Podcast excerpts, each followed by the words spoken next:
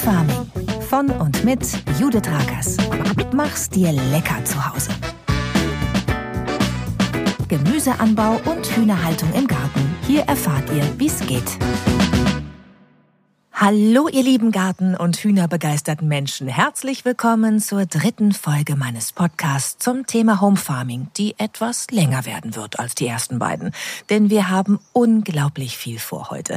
Es geht heute nicht nur um das, was ihr jetzt ab Mitte März in Sachen Gemüseanbau tun könnt, sondern ich habe heute auch zum ersten Mal einen Gast in meinem Podcast. Und zwar den Mann, der mich damals inspiriert hat, überhaupt loszulegen mit dem Home Farming. Ethnobotaniker, und Selbstversorger Wolf-Dieter Stoll. Nicht nur für mich eine Ikone, weshalb ich unglaublich glücklich bin, dass er sich mit uns tatsächlich zu einem Gespräch verabredet hat. Außerdem schauen wir heute auf passende Hühnerrassen für euren Garten. Das habe ich euch in der letzten Folge versprochen. Und es gibt natürlich wieder ein leckeres, saisonales Rezept für euch. Das alles in der heutigen Folge. Gleich geht's los. Home Farming, der Podcast. Mach's dir lecker zu Hause.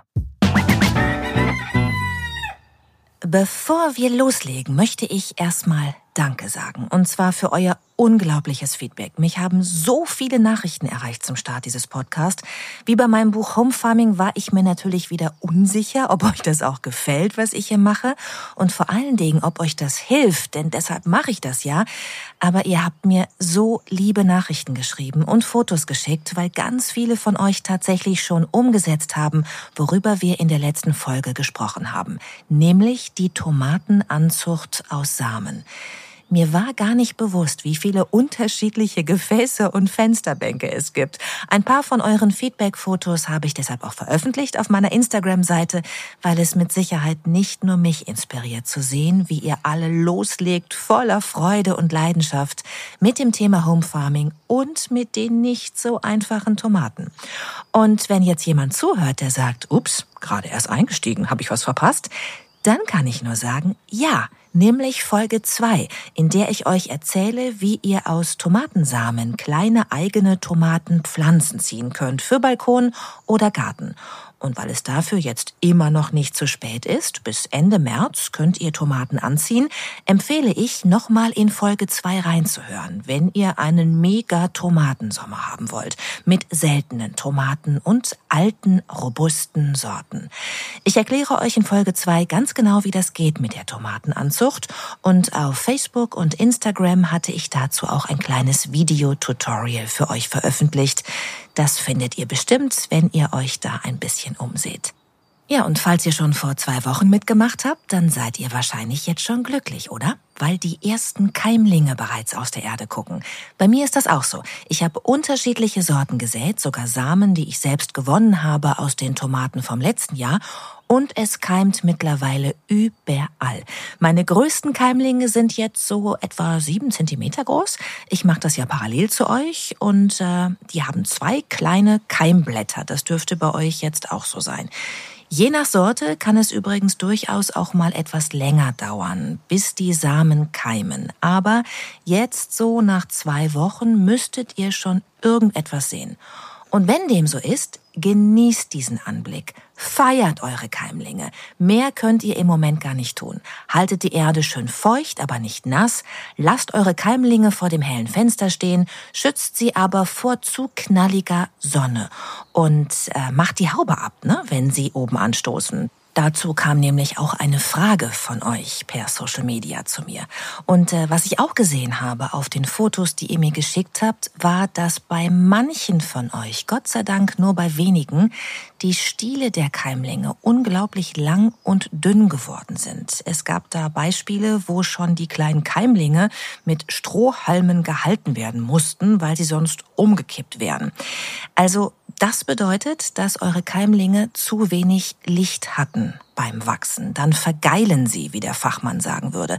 Das heißt, ihr müsst unbedingt sofort einen besseren Platz für eure Anzuchtschale finden, einen, wo mehr Licht auf eure Keimlinge fällt. Und wenn sie wirklich so dünn sind, dass sie nicht alleine stehen können, jetzt schon, nach ein, zwei Wochen, dann würde ich einfach nochmal von vorne anfangen. Denn es ist noch nicht zu spät. Bis Ende März könnt ihr aus den Samen, wie gesagt, Keimlinge ziehen. Aber es ist wichtig, dass die kleinen Pflanzen gesund heranwachsen können, weil sie sonst die schweren Früchte einfach nicht tragen können und ihr keinen Spaß habt. Und das wollen wir ja nicht. Rausholen müsst ihr sie jedenfalls jetzt noch nicht aus eurem Anzuchtgefäß. Das macht man erst, wenn sie mindestens vier Blätter haben. Also wenn das erste richtige Blattpaar zu den Keimblättern hinzugekommen ist. Ich habe manchmal sogar noch länger gewartet, funktioniert auch, und deswegen werden wir uns darum erst in der nächsten Podcast-Folge kümmern. Dann erkläre ich euch den nächsten Schritt, das sogenannte Pikieren der Pflanzen, was so viel bedeutet wie vereinzeln. Die Keimlinge dürfen dann in einen eigenen Topf, damit sie mehr Platz für die Wurzelbildung haben. Aber frickelt da am besten jetzt nicht alleine rum, wenn ihr das noch nie gemacht habt. Das machen wir schön zusammen hier im Podcast und ich werde euch dazu dann wieder ein kleines Videotutorial machen, weil man das mit dem Pikieren vielleicht auch einmal gesehen haben sollte. Ich habe euch letztes Mal schon gesagt, mit der Tomate habt ihr euch eine ganze Menge vorgenommen. Für mich gehören die Tomaten definitiv zum Gemüse für Fortgeschrittene. Alle, die mein Buch gelesen haben, wissen das. Ja, sogar zum Gemüse für Leidensfähige, weil die Tomaten Dieven sind und viel Pflege und Kümmerung brauchen. Ihr habt bisher jetzt äh, nur eine leise Ahnung davon bekommen. Da kommt noch mehr auf euch zu. Aber das Gute ist, wir machen das zusammen in diesem Podcast und deshalb steigen die Erfolgschancen. Bei annähernd 100 Prozent sind sie, und zwar jetzt schon, wenn ihr es mit Motivationsgemüse probiert. Das kriegt jeder hin, selbst Menschen ohne grünen Daumen, wie ich es auch war noch vor wenigen Jahren. Und deshalb möchte ich euch heute gerne raten, dass ihr jetzt parallel zu eurer Tomatenanzucht euren ersten Salat anpflanzt, weil das wirklich unglaublich einfach ist und uns im Gegensatz zur Tomate nicht mehrere Podcast-Folgen lang beschäftigen wird. Und weil ich ja möchte, dass ihr Erfolge habt, gehen wir jetzt kein Risiko ein. Wir sehen den Salat deshalb noch nicht draußen, sondern ihr nehmt euch einen Topf, einen Blumenkasten oder ein kleines Indoor-Hochbeet und stellt es euch in die Wohnung vor ein helles Fenster. Dafür braucht ihr nämlich gar keinen Garten oder Balkon. Und wir entscheiden uns als erstes für Rucola-Salat oder Salatrauke, wie der Rucola auch genannt wird. Davon habt ihr nämlich richtig was, weil Rucola nicht nur indoor geeignet ist, sondern auch immer wieder nachwächst. Das heißt, ihr sät jetzt einmal aus und könnt dann immer wieder nachwachsen lassen, um neu zu ernten. Und ihr wisst ja schon aus meinem Buch, dass mir diese Art von Pragmatismus extrem gut gefällt. Einmal säen, x-mal ernten. Ihr werdet in diesem Podcast auch noch Gemüse kennenlernen, bei dem man nur einmal ernten kann. Aber jetzt bleiben wir erstmal bei diesem Motivationsgemüse. Ihr besorgt euch im Handel oder online Rucola bzw. Wildrauke-Samen.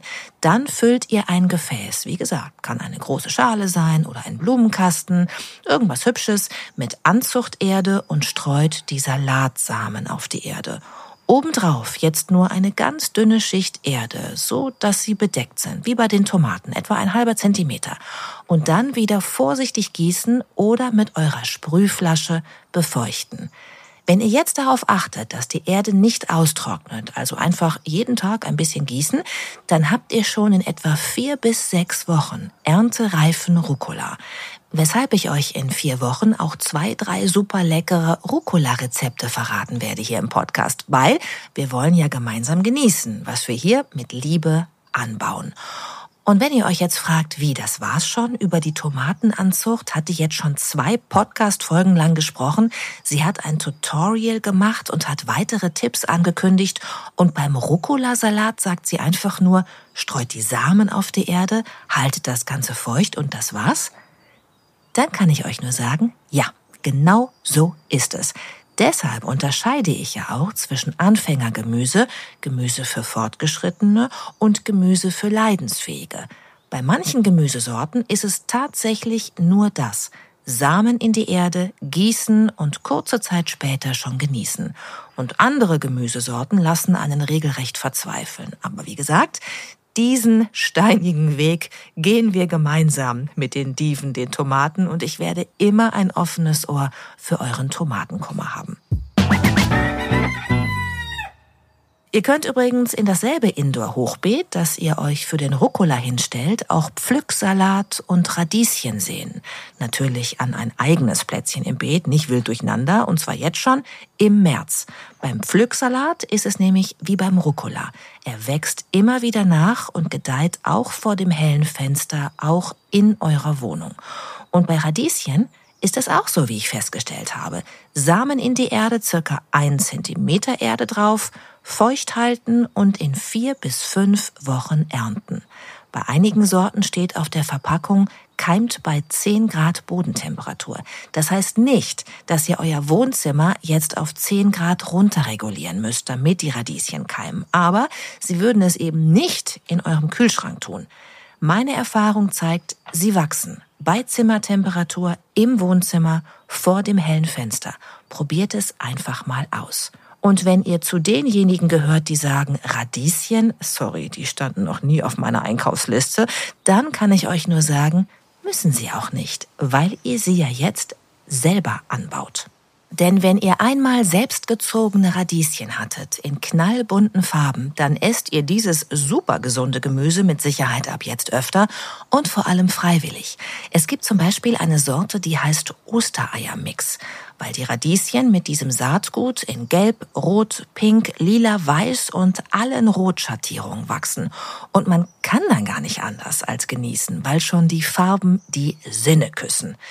Ja, jetzt wird's ein bisschen poetisch. Ich sag's mal lieber ganz westfälisch, pragmatisch. Pflanz mal, mach, dann wirst du schon sehen.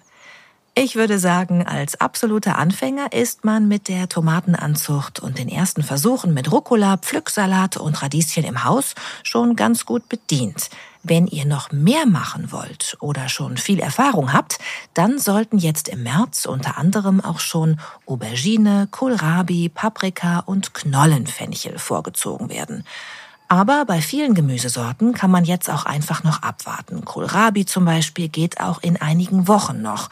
Die Samen kann man auch später direkt ins Beet draußen legen. Wir gehen hier einfach gemeinsam Schritt für Schritt vor und wählen immer den einfachsten Weg. Draußen im Freiland, ihr Lieben, kann man jetzt theoretisch nämlich auch schon loslegen mit kälteunempfindlichem Gemüse wie Möhren zum Beispiel.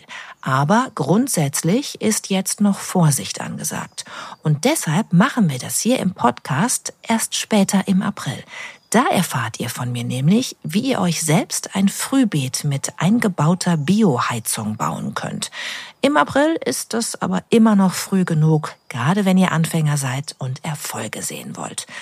Und apropos früh genug, ähm, also Zeit, wir haben noch viel vor heute, denn bevor es an die Rezepte geht und an die Vorstellung von geeigneten Hühnerrassen für euren Garten, möchte ich jetzt den allerersten Interviewgast in meinem Podcast begrüßen.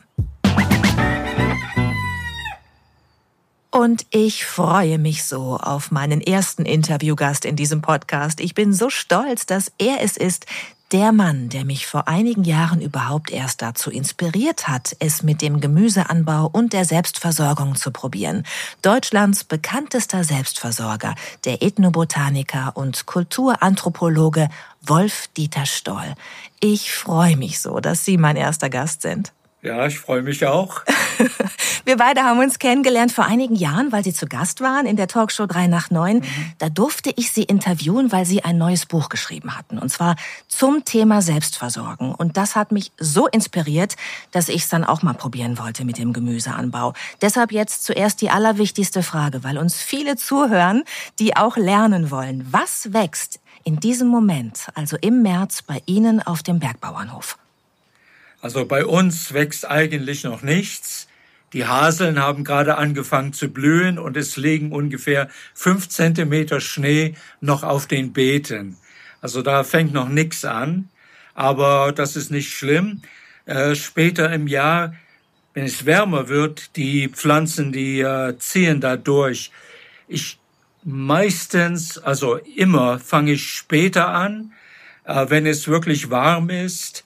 Und äh, denn die Pflanzen, wenn wenn es einen Kälteschock gibt, dann hören sie auf zu wachsen und warten erstmal, haben Angst und äh, dann sind sie anfälliger. Das, dann ist ihr Immunsystem anfälliger. Aber wenn sie gut zügig durchwachsen, da sind sie äh, weniger schädlingsanfälliger, wachsen voller. Deswegen fange ich lieber ein bisschen später an mit dem. Also das ist von Ort zu Ort und Landschaft zu Landschaft verschieden, wann man anfängt. Ja, ich warte auch immer, ehrlich gesagt, gerne bis äh, nach den Eisheiligen, weil man dann ja so ein bisschen sicher sein kann, dass das jetzt auch was wird. Ne? Im vergangenen Jahr konnte ich es nicht abwarten und habe schon früher angefangen, weil wir so viele schöne sonnige Tage hatten, auch in Hamburg. Und dann ist genau das passiert, was Sie gesagt haben gerade. Die Pflanzen haben einfach ihr Wachstum eingestellt und haben sich nicht weiterentwickelt. Und ich konnte dann drei Wochen später nochmal alles von vorne machen. Ja, es gibt einige, die kann man schon früher pflanzen und das sind äh, kälteresistente Pflanzen, Kohl zum Beispiel, auch äh, Möhren und Pastinaken, die kann man sehen, äh, die ähm, Fava-Bohnen, das sind so die Saubohnen, die dicken Bohnen, die, die können Kälte vertragen, aber wenn es zu Zuckermais, äh, Tomaten, Kürbisse, Gurken und dergleichen kommt, da sollte man es vergessen. Also die, die verzeihen das einem nie. Deswegen ist es eine gute, gute alte Regel, bis nach den Eisheiligen zu warten bei solchen Pflanzen. Mhm. Jetzt haben Sie ja gerade gesagt, zu Recht, dass es von Region zu Region auch unterschiedlich ist in Deutschland. Wann können Sie denn so richtig loslegen im Garten auf dem Bergbauernhof? Der hat ja doch eine ordentliche Höhe, ne? Wie viele Höhenmeter ja, haben Sie da? Ja, so fast 1000. Oh ja. Ja, und äh, wie gesagt, da liegt jetzt noch Schnee. Ähm, ich fange meistens so gegen End, also ich fange an, sobald ich umgraben kann, die Beete äh, zu beackern. Umgraben ist für mich wichtig, weil wir haben einen relativ schweren Boden und der muss durchlüftet werden. Und auch das Düngen mit äh, Kompost. Das mache ich vorher, damit ich dann schnell aussehen und die kleinen Setzlinge pflanzen kann. Jetzt gibt's ja so eine Bewegung, die sagt, man darf den Boden gar nicht mehr umgraben. Man soll die Schichten so lassen, weil man soll diese ganzen Mikroorganismen gar nicht stören in ihrem schichtweisen Aufbau. Wie stehen Sie dazu? Ja, das sind so Ideen, die äh, irgendwelche Intellektuelle haben, die keine Erfahrung haben. das sind schöne Ideen, aber in Wirklichkeit, wenn man äh, umgräbt oder ackert, äh, dann sterben zwar diese Mikroorganismen, aber sie düngen auch und wie alle Mikroorganismen vermehren die sich wahnsinnig schnell und diese Schichten werden wiederhergestellt. Es ist vielleicht problematisch auf großen Äckern, wo man dann, äh, sagen wir mal, Glyphosat und, und ja. Chemikalien verwendet. Da ist es äh, eher ein Problem. Aber in einem biologischen Garten da kann man ruhig umgraben. Wenn es Sandboden ist, dann braucht man das vielleicht nicht. Dann kann man den Boden eigentlich nur lockern, oder das geht. Aber nicht, wenn man einen schweren Boden hat oder einen lehmigen Boden. Mhm. Wissen Sie noch, wann Sie Ihr erstes Gemüse gepflanzt haben, wie alt Sie da waren? Ja, das war eigentlich in den Nachkriegsjahren. Das muss äh, 1953 gewesen sein. Und da habe ich so ein kleines Stück von Schutt befreit und hatte dann einen, ja, hab dann Kür äh, nicht Kürbis, äh, Kohl und paar Möhren und so reingepflanzt. Die gediehen so gut, dass die Hausbesitzerin, das war in Oldenburg, die Hausbesitzerin dachte, ich hätte aus ihren Beeten Erde geklaut. Das war ah. aber nicht der Fall. Auf dem Schulweg habe ich Pferdeäpfel, das war ja damals fuhren ja nicht viele Autos und mehr äh, Pferde, habe ich Erdeäpfel geholt und habe die mit eingearbeitet. Und das wuchs so gut. Da war ich richtig stolz, dass ich mal ein Essen auf den Tisch bringen konnte. Und äh, das war äh, ja meine Mutter. Wie alt waren Sie denn da 1953? Ja, da war ich. Äh, wie alt war ich denn da? Ja, ich war ungefähr zehn Jahre alt, als das Aber wie sind Sie auf die Idee gekommen, das zu machen? Naja, es war ja in der Nachkriegszeit, wo das Essen knapp war und wir kamen aus der Ostzone, also der sowjetischen Besatzungszone. Und wir haben echt Hunger erlebt. Und deswegen war es mir wirklich wichtig. Ja. Und in unserer Familienvilla, äh, da wurden alle äh, Wiesen umgeackert, damit man überhaupt Gemüse pflanzt. Und das hat, das hat, das hat sich eingeprägt bei mir. Und deswegen kam ich auch, ich glaube, auf die Pflanzen. Eines Wichtige war, was kann man essen? Auch von den Wildpflanzen. Das zieht sich, glaube ich, durch, ne? durch ihr ganzes Leben und durch ihr ganzes Werk, dass sie sich eigentlich immer fragen, und diese Frage kann ich gut verstehen, die stelle ich mir in anderen Zusammenhängen auch, was kann ich alles essen? genau, und man kann mehr essen, als man denkt. Also sehr viele sogenannte Unkräuter sind eigentlich äh, essbare Wildpflanzen oder wenigstens Gewürze und sehr vitaminreich, weil sie nicht überzüchtet sind. Da hat man nicht die nach Farbe und Größe gezüchtet, sondern die haben noch eine Urkraft in sich. Sie haben Botanik studiert, zahlreiche Reisen und Feldforschungen unternommen, wissenschaftlich gearbeitet, von alteingesessenen Bauern gelernt, von Medizinmännern. Sie haben selber gelehrt an unterschiedlichen Universitäten. Wenn Sie Ihr ganzes Wissen in einen Satz über die Natur packen müssten, wie würde der lauten? Also was mir spontan einfällt, die Natur ist weiser, vielfältiger, als wir uns denken können. Wir nehmen mit unserem Primatenhirn nur ein kleines Spektrum auf. Und äh, wenn man ein bisschen in die Meditation geht oder sich die Zeit nimmt, dann merkt man, da ist viel mehr in der Natur und viel mehr Weisheit und man lernt, wie das alles so schön zusammenhängt, ja.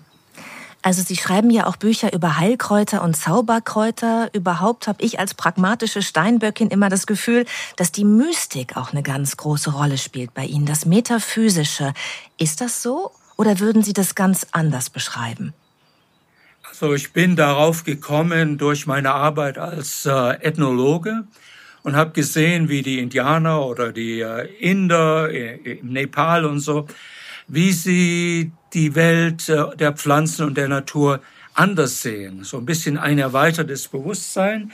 Und ich hatte einen alten Bergbauer, der war anthroposophisch orientiert, aber er war ein richtiger Bauer. Und da kommt man aus den engen Grenzen, äh, die uns die Naturwissenschaft äh, gibt, da, da kommt man heraus, da springt man ein bisschen weiter hinaus. Inwiefern, an, an welchen Stellen springen Sie daraus? Es ist so, wie wenn man Menschen sieht und man sieht, ja, das ist ein Mensch oder das ist eine Frau, ein Mann und so weiter.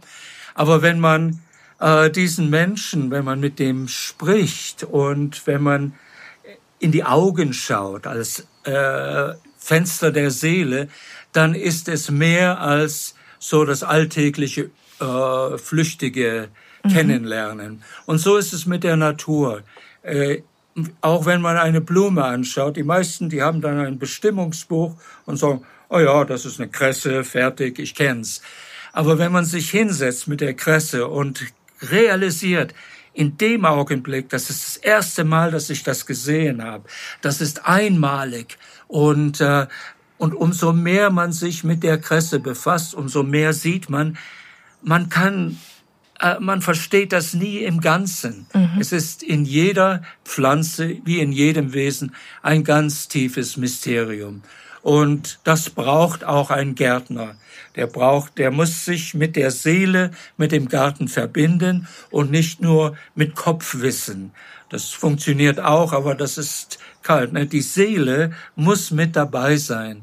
Und mit der Seele nimmt man dann auch die Beseeltheit der Natur wahr. Am allerersten mit den Tieren, weil die, die reagieren ja sehr schön auf uns. Hühner sind zum Beispiel wunderbar im Garten. Oh ja, Und, da bin ich ganz Ihrer Meinung. ja, die, also die Leute wissen gar nicht, was das für schöne Tiere sind. Das stimmt. Und äh, nicht nur schenken die uns äh, Hühnereier und äh, kommt drauf an, ob man vegan ist oder so, einen schönen Hühnerbraten am Sonntag. Um Gottes Willen, Herr Storm. um Gottes ja. ja. Naja. muss ja nicht sein, aber, äh, die, aber auch anderswo. Die Hühner machen einen wunderbaren Dünger. Sehr Hühnermist ist sehr phosphorhaltig und das unterstützt die Fruchtbildung und die Samenbildung bei den Pflanzen und hat auch viel äh, Stickstoff, was auch wichtig ist. Es gibt ja einige, die sagen, Hühnerdung ist ein bisschen zu scharf. Es ist dann besser, wenn man Pferdeäppel zum Beispiel nimmt, die man so ein bisschen liegen gelassen hat. Wie sehen Sie das? Also es kommt darauf an, jede, jede Art von Mist äh, düngt.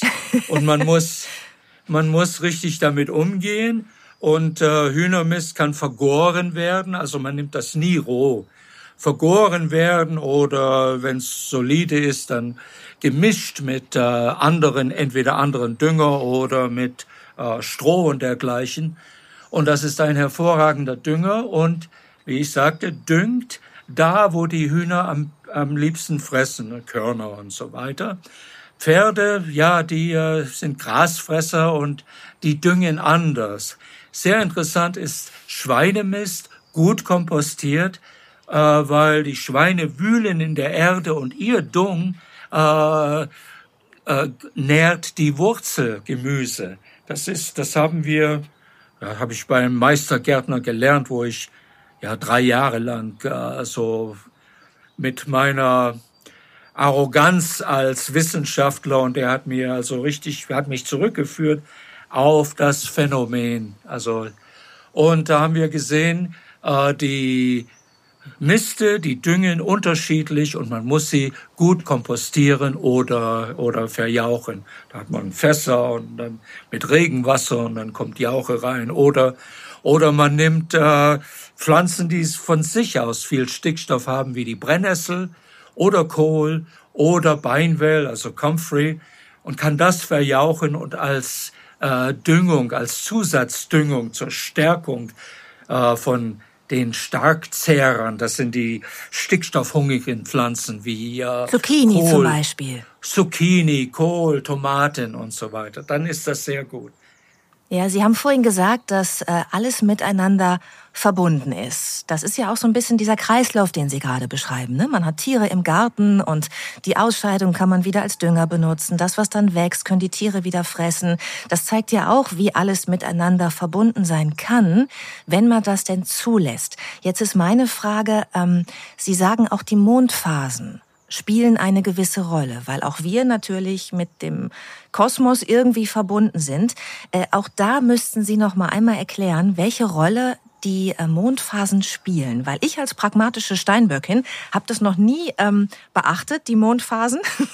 es hat mhm. aber trotzdem funktioniert in meinem Garten. Ja, meistens funktioniert das. Das wird oft übertrieben äh, mit dem Mond, weil das ist so bis bisschen pseudowissenschaftlich. Wichtig sind äh, die Mondphasen, das heißt zwischen Neumond und Vollmond.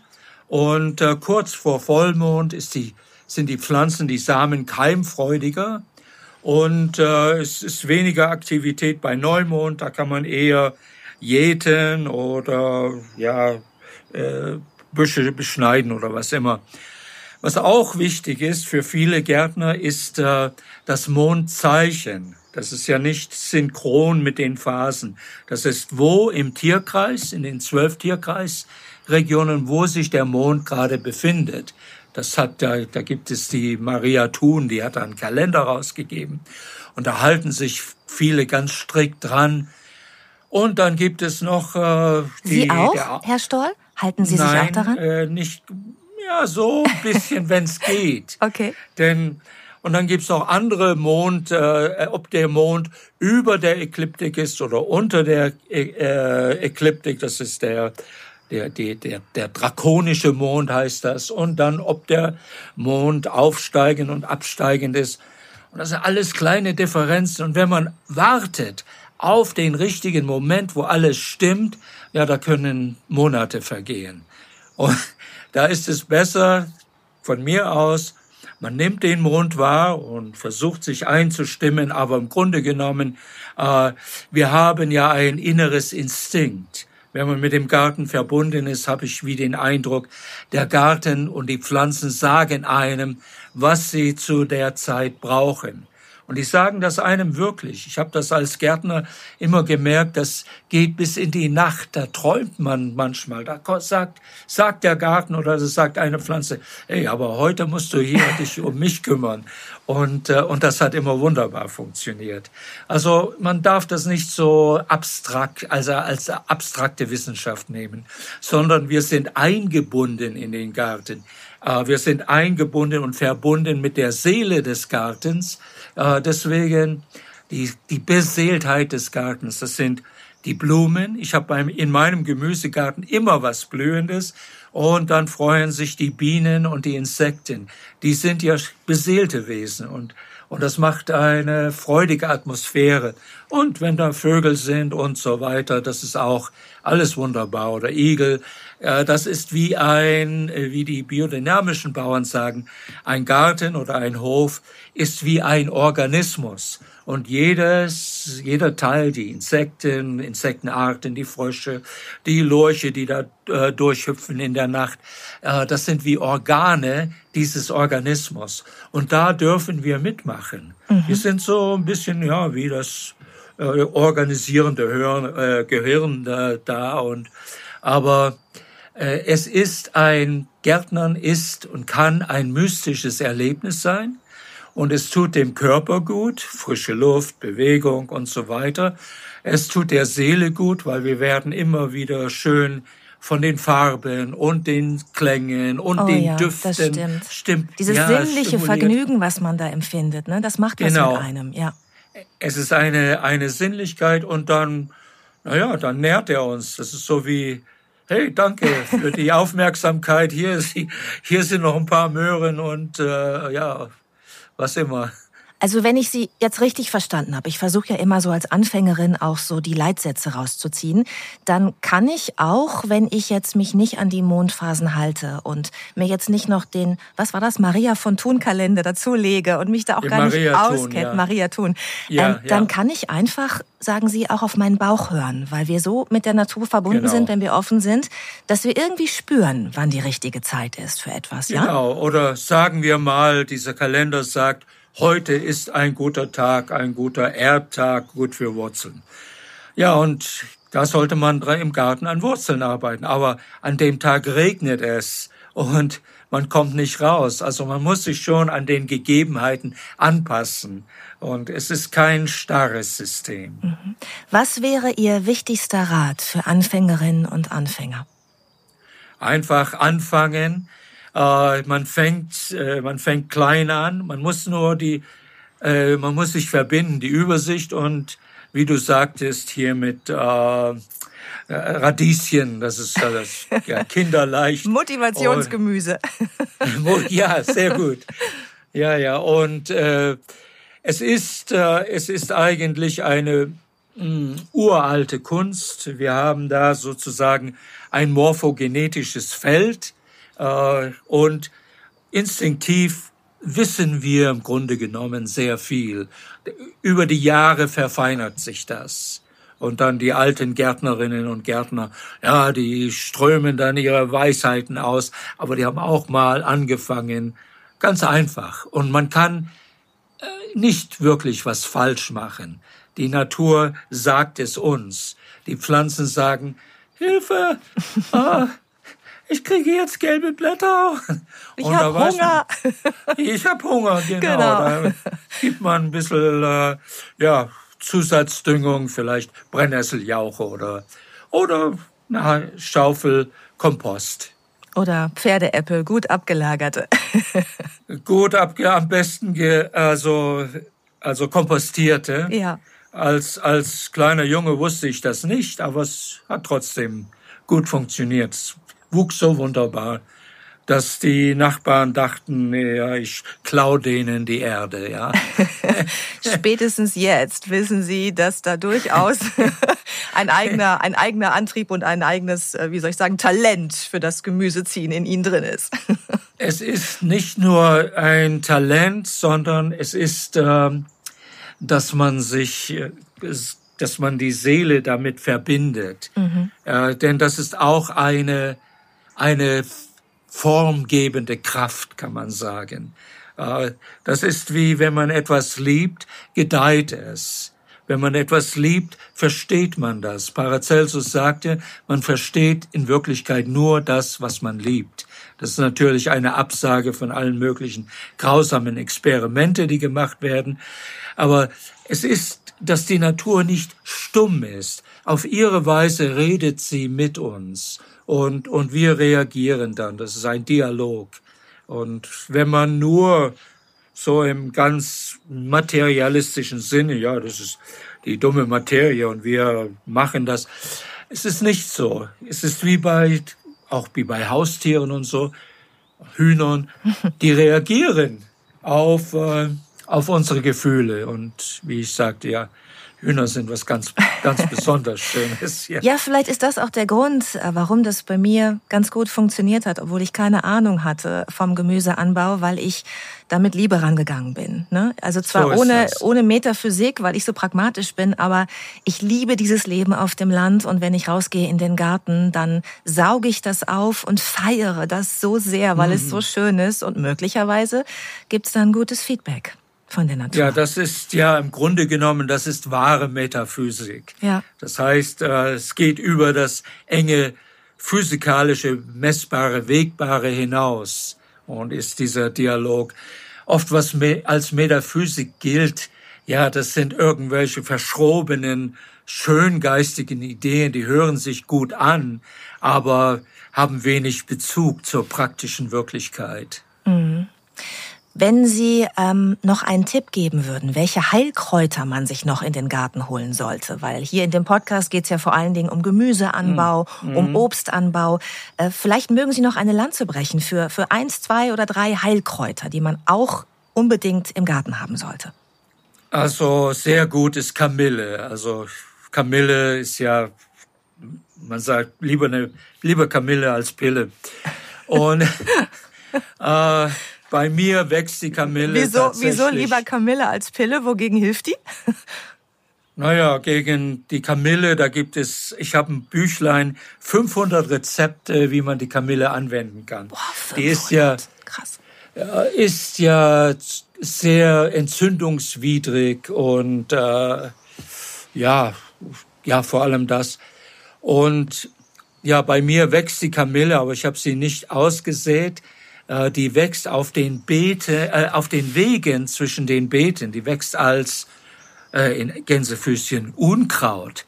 Äh, wir sammeln dann und den Rest, da muss man wirklich aufpassen. Die Kamille, die liebt uns. Wer weiß, da kann man mystisch werden. Das war das Lieblingskraut meiner Großmutter und das ah. hat immer viel geheilt und äh, vielleicht kommt deswegen die Kamille. Aber sehr viele der Begleitkräuter, der sogenannten Unkräuter, wenn man sie richtig kennt, wie der persische Ehrenpreis, ist gut für Hautprobleme, unreine Haut und äh, was gibt's denn da noch? Der Wegerich, der Breitwegerich ist stark wundheilend und blutstillend und das ist nicht nur eine Theorie, das benutze ich auch. Und ich habe mir einige Kräuter in den Garten gebracht, also Heilkräuter, aber im Grunde genommen äh, hole ich die mir in der Wildnis, wo sie wachsen, wo sie am liebsten wachsen, also am Waldrand und an Wegrändern. Und da hole ich sie mir. Und nur ja aus Interesse habe ich zum Beispiel äh, ja Goldrute mir in den Garten geholt, aber die benutze ich auch, wenn die Nieren, wenn man Nierenprobleme hat und so weiter äh, ja, wie Paracelsus und die alten Weisen sagte, lasst euer Garten eure Apotheken sein. Das kann man sehr gut machen. Man muss aber wissen, was man tut. Jetzt haben Sie gerade gesagt, es gibt ein Kraut gegen unreine Haut. Das interessiert mich, weil ich persönlich noch in dem Zustand bin, schon Falten, aber noch Pickel. Also oh. was, was muss ich damit machen mit dem Kraut? Äh, sehr gut wäre Brennnessel die reinigt von innen, das ist sehr gut. Äh, vielleicht äh, Leber, Kräuter, das ist auch gut zum Reinigen, wie da wäre die äh, Zichorie, die Wegwarte, gut, mhm. also als Tee. Äh, dann Gänseblümchen ist gut und Ehrenpreis ist gut. Also gibt es eine ganze Menge das, äh, von Pflanzen, die, äh, die auf der Ebene helfen würden was Sie alles wissen, Wolf-Dieter Stoll. Ich bin immer wieder begeistert, wenn ich die Chance habe, mit Ihnen zu sprechen und äh, so ein bisschen Eindruck bekommen kann von dem, was Sie alles an Wissen gesammelt haben über Heilkräuter, über Pflanzen, über, über den Gemüseanbau. Ich bin ganz glücklich, sehr glücklich und ich glaube, die Hörerinnen und Hörer dieses Podcasts auch, dass Sie der erste Gast waren. Danke für das Gespräch. Ja, ist mir eine Ehre, danke. Und ich hoffe, dass äh, wir uns nochmal verabreden können für ein Gespräch. Irgendwann, also wenn Sie meiner, Zeit haben. Meinerseits geht das. Ja, wäre schön und wünsche Ihnen ein schönes, fröhliches, äh, freudevolles Gartenjahr. Wunderbar. Vielen Dank. Wolf-Dieter Stoll war das. Tschüss. Home Farming, der Podcast. Mach's dir lecker zu Hause. So, für mich war das jetzt schön, ihr Lieben, weil ich eben so ein großer Fan von Wolf-Dieter Stoll bin. Und ich würde mich freuen, wenn ihr mir Feedback dazu geben würdet, ob euch Gespräche mit Gästen hier im Podcast grundsätzlich auch so viel Spaß machen. Denn dann würde ich vielleicht öfter jemanden einladen. Im Chicken Content zum Beispiel würde ich auch gerne mal Züchter zu Wort kommen lassen und eine Tierärztin, die auf Hühner spezialisiert ist. Dann ist das vielleicht für euch auch ein bisschen abwechslungsreicher, als immer nur meine Stimme zu hören. Aber wie gesagt, da bin ich gespannt auf euer Feedback, denn diesen Podcast mache ich für euch. Und deshalb muss er auch vor allen Dingen euch gefallen. Jetzt möchte ich mit euch noch über Hühner sprechen, weil ich euch in der letzten Folge versprochen habe, dass ich euch ein paar Hühnerrassen nenne, die sich für euren Garten eignen. Also, ich werde euch die ersten fünf möglichen Rassen nennen, denn, das habt ihr schon in Episode 1 gelernt, es gibt hunderte Hühnerrassen auf der Welt. Beim Bund deutscher Rassegeflügelzüchter sind etwa 200 verschiedene Rassen anerkannt. Und ihr könnt euch das ungefähr so vorstellen wie mit Hunden. Jede Rasse hat ganz typische Merkmale, nicht nur äußerlich, sondern auch was den Charakter und die Eigenschaften angeht. So gibt es zum Beispiel unterschiedlich große Hühnerrassen, unterschiedlich lebhafte, einige, die besonders zutraulich sind, welche die gut und weniger gut fliegen können, Hühner, die ihr Futter im Gehege fleißig selber suchen und welche, die darauf warten, dass ihr sie füttert welche die gut schmecken und welche die viele Eier legen. Hühner, die gut schmecken, subsumiert man unter Fleischrassen. Diejenigen, die viele Eier legen, unter Legerassen. Und diejenigen, die ihr sehr gut für beides verwenden könnt, werden Zwiehuhnrassen genannt. Ich persönlich habe mich am Anfang explizit für eine Zwiehuhnrasse entschieden, weil ich damals noch dachte, ich könnte die Hühner vielleicht irgendwann auch mal essen, weil das Fleisch eurer eigenen Hühner natürlich das ehrlichste ist, was ihr kriegen könnt. Nur dann könnt ihr meiner Meinung nach wirklich zu 100 Prozent sicher sein, was für ein Leben die Tiere hatten, wie sie gefüttert und umsorgt wurden und wie sie gestorben sind. Was natürlich alles Theorie ist, weil es bei mir zum Beispiel so war, dass ich die Hühner nach Fachliteratur zwar so ausgesucht hatte, dass ich mir aber nach zwei Minuten mit den Tieren in meinem Garten nicht mehr vorstellen konnte, sie auch tatsächlich zu essen irgendwann. Schatzi, so heißt eine Henne seitdem aus Gründen bei mir, sprang mir nämlich direkt auf den Schoß und wollte aus der Hand fressen. Und schon war's um mich geschehen. Die Hühner auf meinem Hof sind Familienmitglieder geworden und keine Nutztiere in dem Sinne mehr. Ich esse nur ihre Eier aber eben nicht die Hühner selbst. Und ich habe Platz bei mir auf dem Land. Insofern musste ich nicht darauf achten, dass die Hühner mit sehr wenig Platz auskommen. Solche Rassen gibt es aber. Und wenn ihr nur einen kleinen Stadtgarten habt, dann sind die natürlich interessant. Ein weiteres Kriterium könnte die Anzahl der Eier sein, die eine Hühnerrasse im Durchschnitt legt. Denn hier gibt es wirklich große Unterschiede. Manche legen nur 100 Eier im Jahr und manche legen mehr als 200. Und es gibt unterschiedliche Farben, also Eierfarben. Es gibt braune Eier und weiße, wie wir sie aus dem Supermarkt kennen, aber es gibt auch grüne, hellblaue, bordeauxrote und zwar ganz natürlich von der Henne eingefärbt, ohne Chemie und ohne dass Ostern ist. Zu diesen besonderen Eifarben werde ich euch in einer der nächsten Podcast-Folgen noch viel mehr erzählen. Jetzt ist für euch erstmal wichtig zu wissen, dass nicht jedes Huhn immer ein Ei legt. Viele Rassen stellen das Eierlegen im Winter, wenn es kalt wird, annähernd ein und legen erst im Frühling wieder los. Wenn ihr also auch im Winter Selbstversorger sein wollt beim Thema Eier, dann solltet ihr euch für die sogenannten Winterlegerrassen entscheiden. Und weil ich jetzt mal davon ausgehe, dass ihr die Hühner zur Selbstversorgung halten würdet und dass ihr eher weniger Platz habt für die Tiere im Garten, ich gehe jetzt mal von so 20 Quadratmeter Auslauf für vier Hennen aus, dann kämen zum Beispiel das Bielefelder Kennhuhn, die Rasse Italiener, die Orpington und die Plymouth Rock für euch in Frage. Das sind jetzt mal so die ersten fünf Rassen, die ich euch für den Garten etwas genauer vorstellen möchte. Das Bielefelder Kennhuhn legt beachtliche 230 Eier pro Jahr. Es ist robust und für Anfänger gut geeignet. Es kann nicht besonders gut fliegen und braucht einen mittelgroßen Auslauf. Die Brutlust ist nicht besonders stark ausgeprägt, was auch wichtig sein könnte, weil eine Henne, die brütet, keine neuen Eier mehr legt. Auch zu diesem Thema wird es noch eine extra Podcast-Folge geben. Die Rasse Italiener ist erstmal wunderschön, also optisch. Vor allem die Hähne sehen tatsächlich so aus, wie wir sie aus Kinderbüchern kennen. Sie legen etwa 200 Eier pro Jahr, auch wenn die Legeleistung im Winter etwas nachlassen kann. Sie sind recht gute Flieger für einen sehr niedrigen Gartenzaun, also vielleicht nicht so sehr geeignet. Und sie sind agil, robust und friedlich. Die Rasse Orpington ist ebenfalls gut für Anfänger geeignet, weil sie schnell zahm werden. Sie sind robuste Winterleger, legen etwa 180 Eier im Jahr und werden kugelig rund. Das heißt, ihr könntet von ihrem Fleisch auch tatsächlich satt werden, wenn ihr das denn übers Herz bringt. Und dann habe ich in dieser Folge noch die Plymouth Rock für euch, die ich euch kurz vorstellen möchte.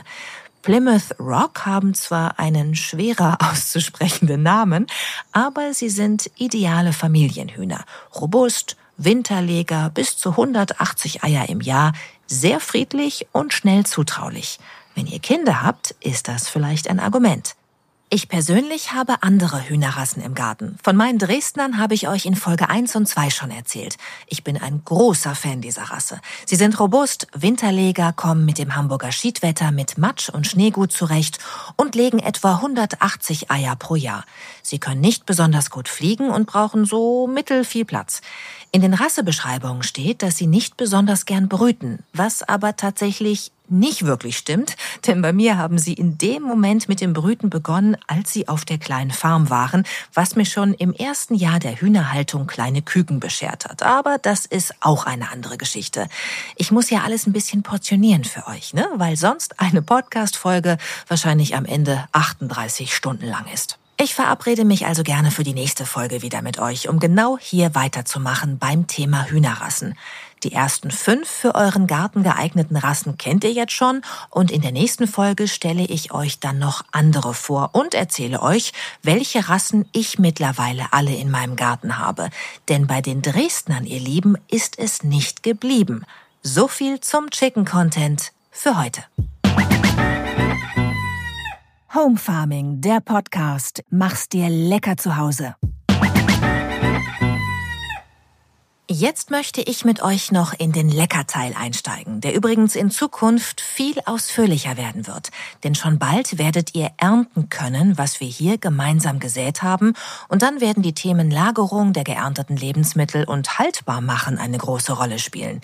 Wir werden zusammen eine Erdmiete bauen, Möhren in Sand einlegen zur Lagerung, Marmelade machen und Sirup, Pestos, frische Smoothies, alles, was das Herz begehrt. Ich habe so viel vor mit euch. Jetzt sind wir aber noch am Anfang und ihr habt nur etwas in euren Beeten vom Winteranbau oder in eurem Vorrat, wenn ihr schon im vergangenen Jahr fleißig wart in Sachen Selbstversorgen. Deshalb nehmen wir als Zutat jetzt etwas, das in eurem Garten erntereif wäre zu dieser Zeit. Und das ist im März leider noch nicht so viel. Die Wintermonate sind einfach kleine Durststrecken, wenn man nicht ganz schlau vorgesorgt hat. Aber wir wollen ja auch erstmal reinkommen in das ganze Thema. Auch wenn ihr nicht kochen könnt, sollt ihr hier mitwachsen können. Ich kann bis heute nicht gut kochen, aber ich kriege einfache Gerichte hin mit den Lebensmitteln aus meinem Garten. Klassiker, die ich meistens gar nicht neu erfinde, sondern einfach nur wiederentdecke für mich. Wie den Rotkohlsalat mit Walnüssen, den ich euch in Episode 2 empfohlen habe. Jetzt, Mitte März, gehen wir einfach mal davon aus, dass ihr noch Porree, also Lauch in eurem Beet oder Vorratskeller habt. Und wenn nicht, könnt ihr Porree auf jeden Fall jetzt sehr günstig saisonal und regional kaufen. Im Supermarkt, im Bioladen oder auf dem Markt nebenan. Was ihr zu dieser Zeit im Jahr auch noch im Vorrat haben könntet, aus dem vergangenen Jahr, sind Kartoffeln und Zwiebeln. Und die nutzen wir jetzt auch für ein leckeres Märzrezept. Einen Auflauf mit Porree.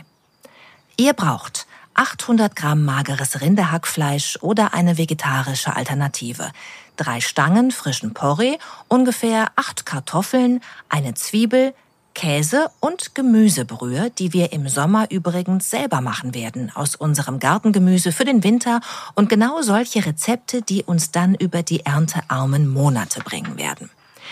Ihr nehmt zuerst den Porree und schneidet das Wurzelstück und alles, was welk und braun ist, ab. Dann wascht ihr die Porree-Stangen und schneidet sie in kleine Stücke.